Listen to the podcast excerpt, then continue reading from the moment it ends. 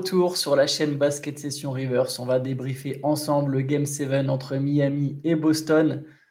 Pas de miracle, pas d'exploit. Les Celtics ne seront pas les premiers à remonter un 3-0 pour finalement gagner une série de playoffs. Shai, Miami a terminé la série. Enfin, après trois défaites de suite, Miami a battu Boston 104 à 103 à 84, 19 points d'écart.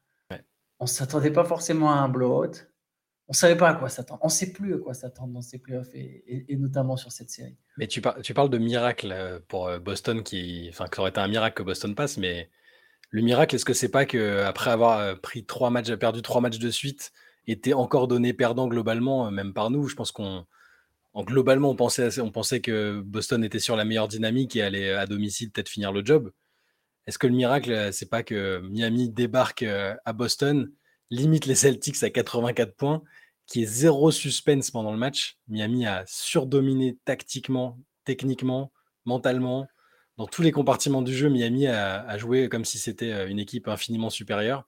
C'est encore grâce à Spolstra, au, collectif, à tout ça, et au fait que Boston a rencontré plein d'obstacles et de, problèmes qu'ils n'avaient plus rencontrés ces derniers jours. Mais euh, Ouais, est-ce que c'est ça J'ai du mal à savoir quel est le miracle en fait. Je ne sais pas si c'est un miracle ou si c'est logique, mais ou si c'est finalement le, la suite, l'issue euh, bah, d'une série où globalement quand même Miami a dominé tactiquement.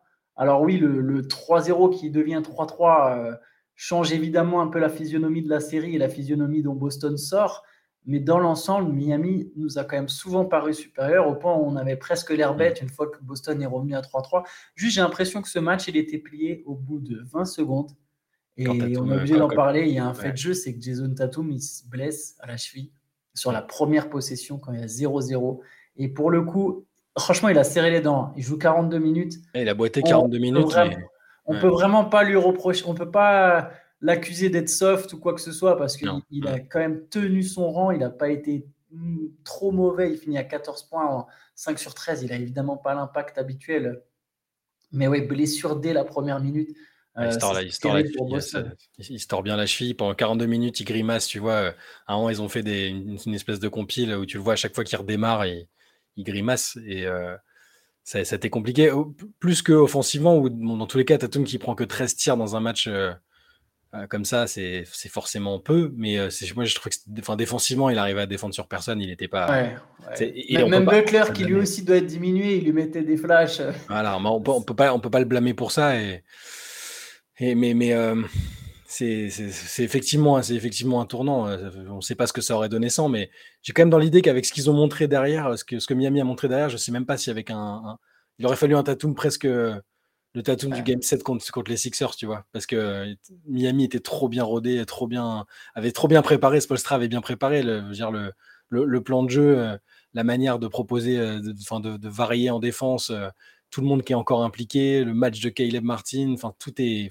tout, a, tout a fonctionné comme sur des roulettes. Et là où je, trouve que c'est impressionnant, parce que effectivement, c'est dans la lignée de, de ce qu'on a vu sur les premiers matchs, où Miami a un peu surpris tout le monde en, en, en gagnant les trois premiers mais, c'est que tout, tout, tout, a été bien anticipé et, mentalement, quand tu perds trois matchs de suite, que tu dois rejouer à Boston, qui n'est pas la salle la plus calme, que la narration médiatique, c'était Ah, Boston va être la première. C'était très calme dans les sept dernières minutes. Ah oui, bizarrement, ouais, mais...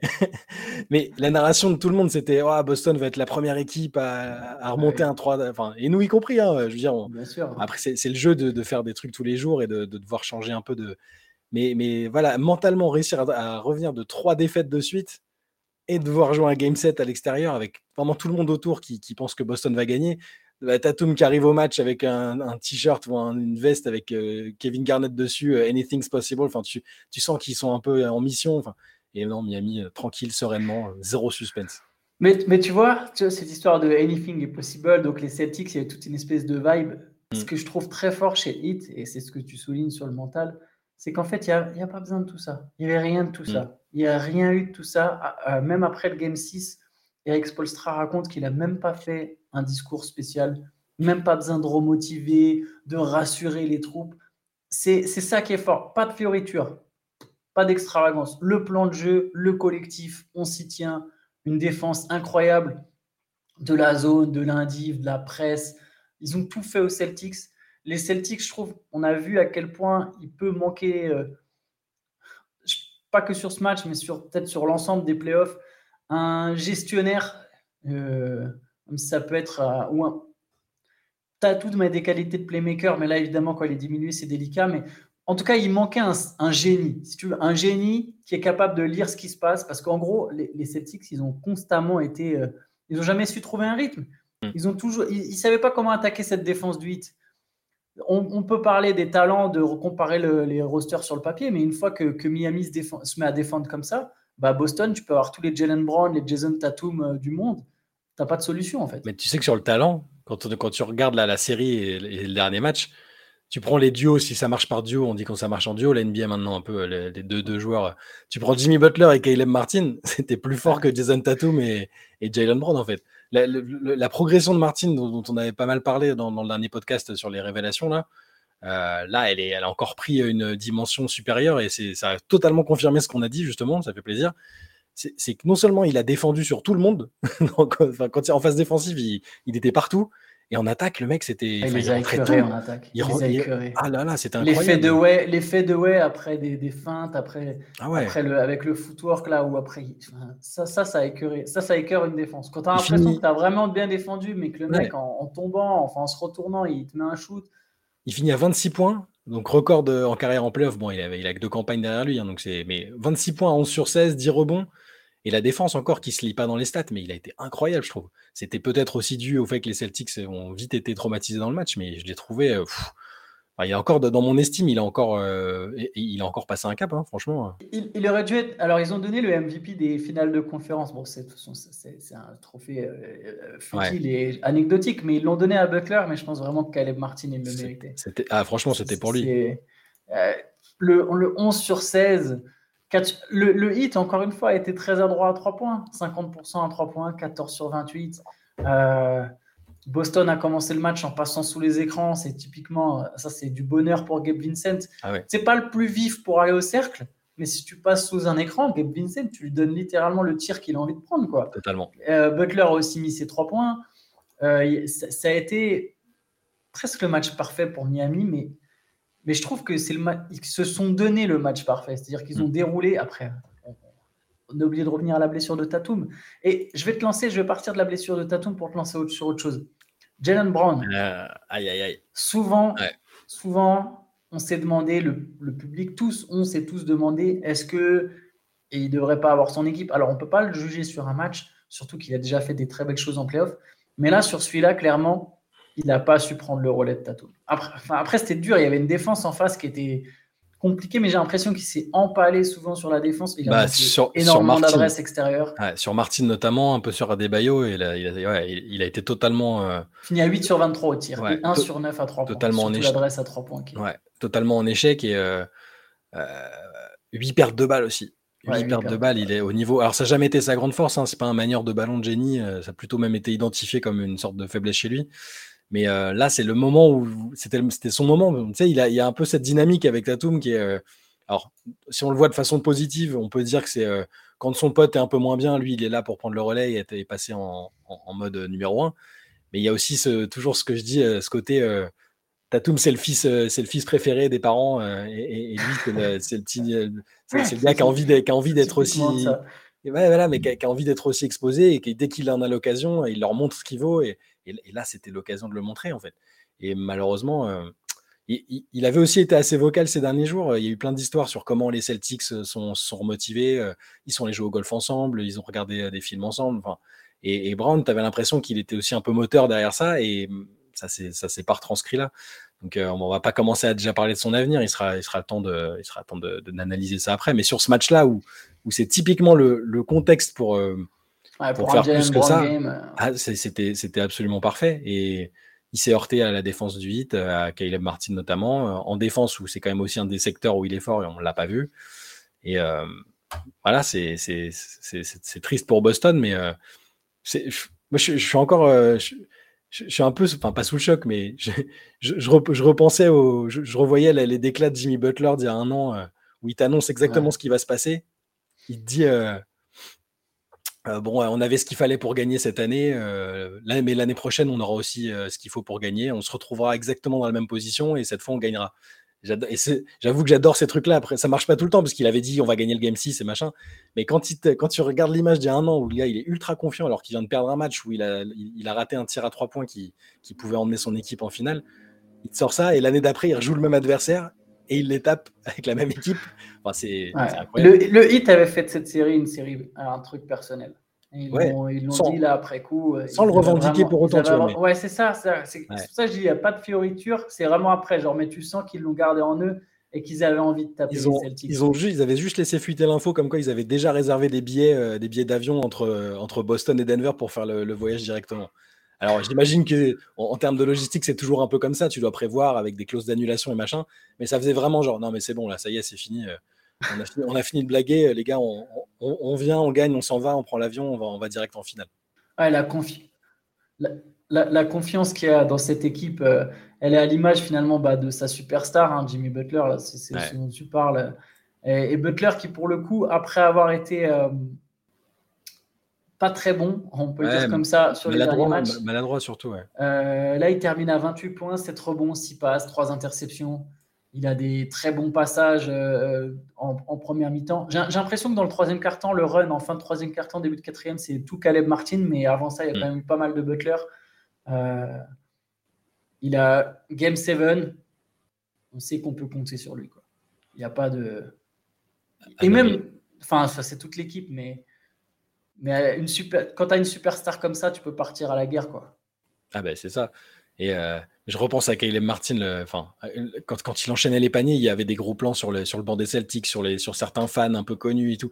Ils étaient tous genre, euh, genre qui sait ce limite, qui sait ce mec. Qui ce mec? Ouais.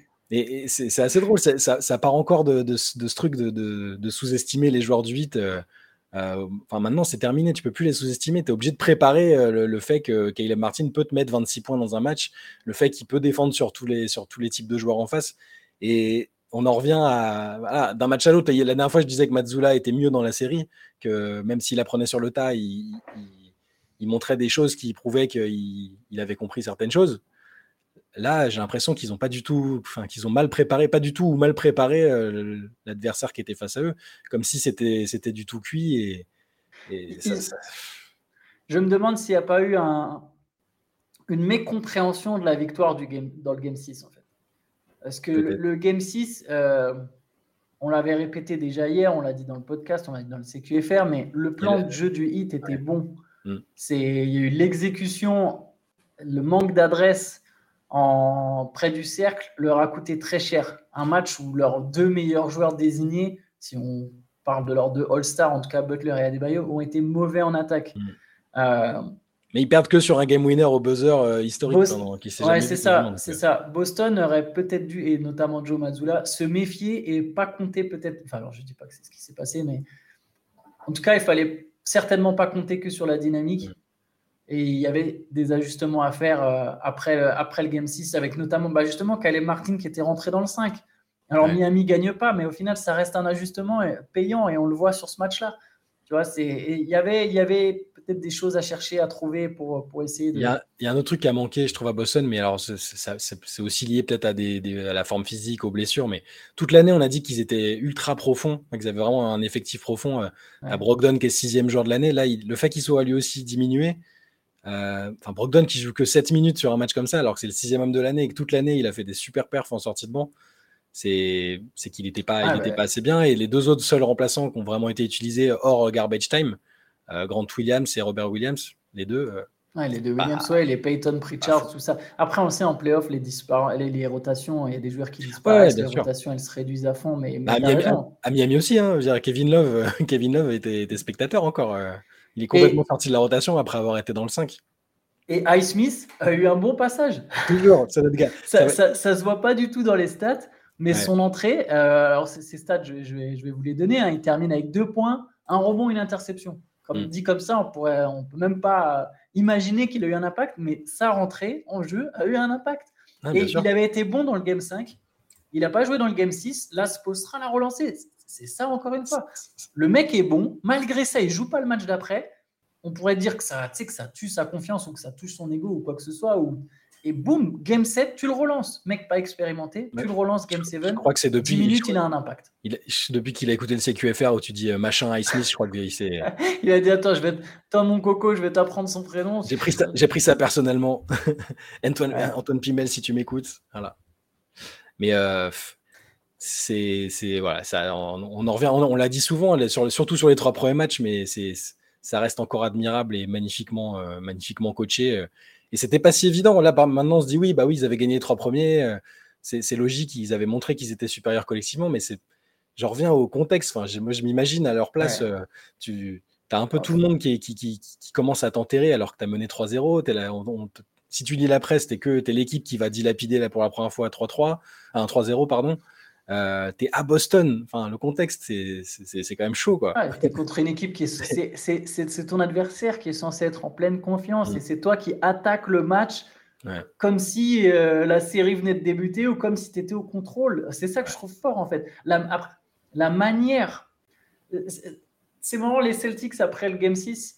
Il y en a plusieurs qui ont répété Ouais, mais bon, si on revient à 3-3 pour ça, pour se chier sur le Game 7, mais au final, c'est exactement ce qui s'est passé. quoi ils, se sont plantés. Sur l'impression visuelle, ça faisait un peu. Tu avais une équipe genre ultra expérimentée euh, qui n'avait pas besoin d'y de, de, aller fort, de mettre du rythme et tout. C'était Miami qui savait exactement ce qu'elle faisait avec un plan de jeu.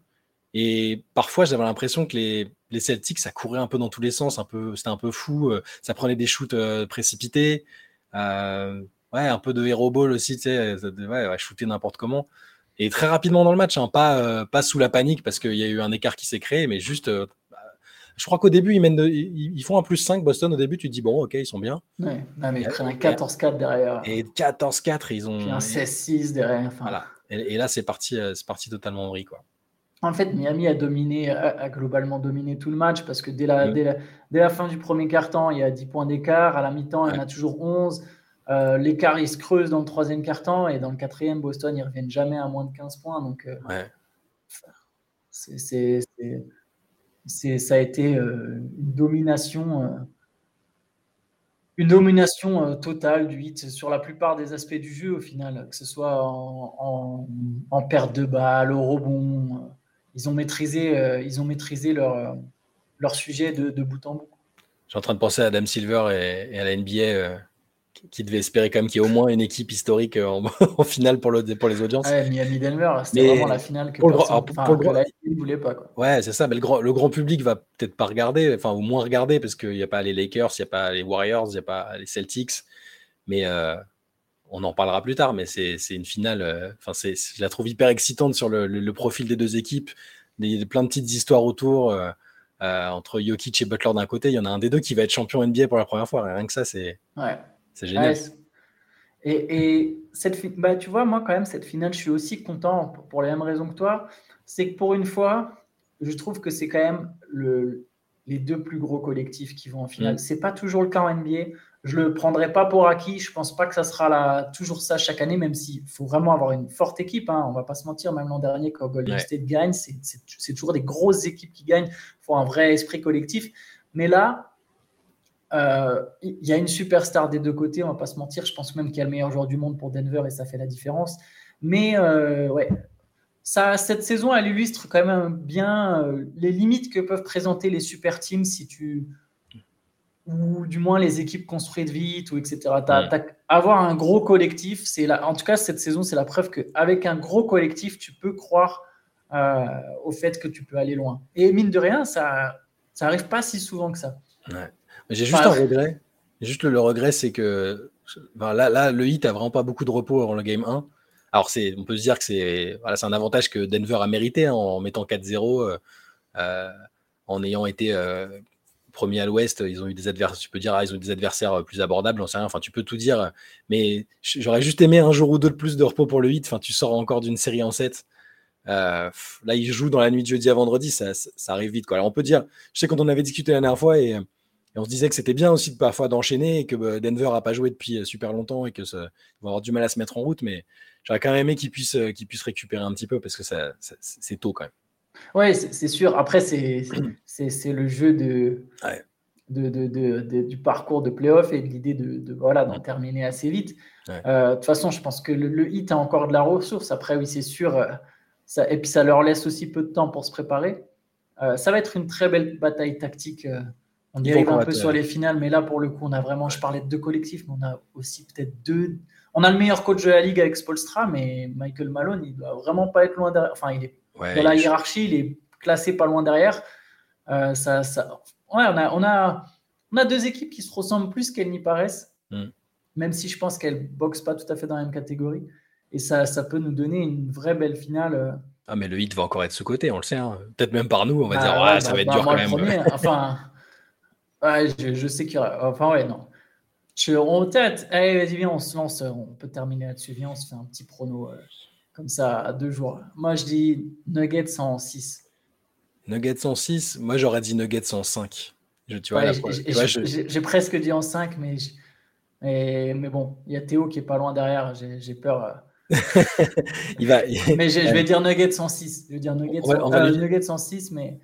mais on va faire comme s'il n'avait pas entendu. On va faire comme si Théo n'avait pas entendu la fin de ce podcast euh, pour pas qu'on soit sanctionné d'avoir encore manqué de respect à, au IT à Jimmy Butler. Mais euh, ouais, finale, finale fascinante, euh, je trouve. Et je pense là comme ça, forcément, tu as Denver, ils, ont, ils, ont, enfin, ils marchent sur l'eau, Jokic marche sur l'eau, ils sont physiquement normalement en pleine, en pleine forme. Et j'ai un peu, voilà, j'ai encore un peu peur que ce soit juste euh, par, face, à, face à Denver, mais moi je demande qu'à être euh, contredit là-dessus et que, et que le hit fasse fermer des bouches encore, ça reste, c'est assez agréable quand même. Bon, en tout cas, nous on en parlera tous les matins, on sera évidemment présent euh, pendant les finales. Il y aura des podcasts, sans doute quelques podcasts inopinés en plus de ceux du lundi. Il y aura évidemment le CQFR à, bah, tous les jours, pas seulement après les matchs, mm. pas seulement après les soirs de match. Et pour le coup, euh, si vous aimez lire ou si vous aimez aller en profondeur, je vous invite vraiment pendant les finales, alors pas que pendant les finales, mais vraiment pendant les finales, pour le coup, aller sur basketsession.com, parce que généralement, on step up notre game niveau écriture, on essaie de, faire plus d'analyses, plus de magazines, il n'y aura pas que de la news, euh, je sais que l'actualité, peut-être certains d'entre vous la suivent ailleurs, mais en tout cas, pendant les finales, vraiment, je vous, le conseille en tant que, passionné de basket d'aller checker le site basketsession.com parce que généralement, c'est pas pour nous lancer des fleurs, mais c'est un moment de l'année dans lequel on n'est pas trop mauvais, c'est les finales NBA. Autant il y a certains mois, on se repose un peu comme les Celtics, autant sur, les finales, généralement, on donne tout. Donc voilà, donc restez, restez connectés sur nos chaînes, sur le site, etc. Et nous, on se donne rendez-vous demain matin. Ciao à tous. Ciao.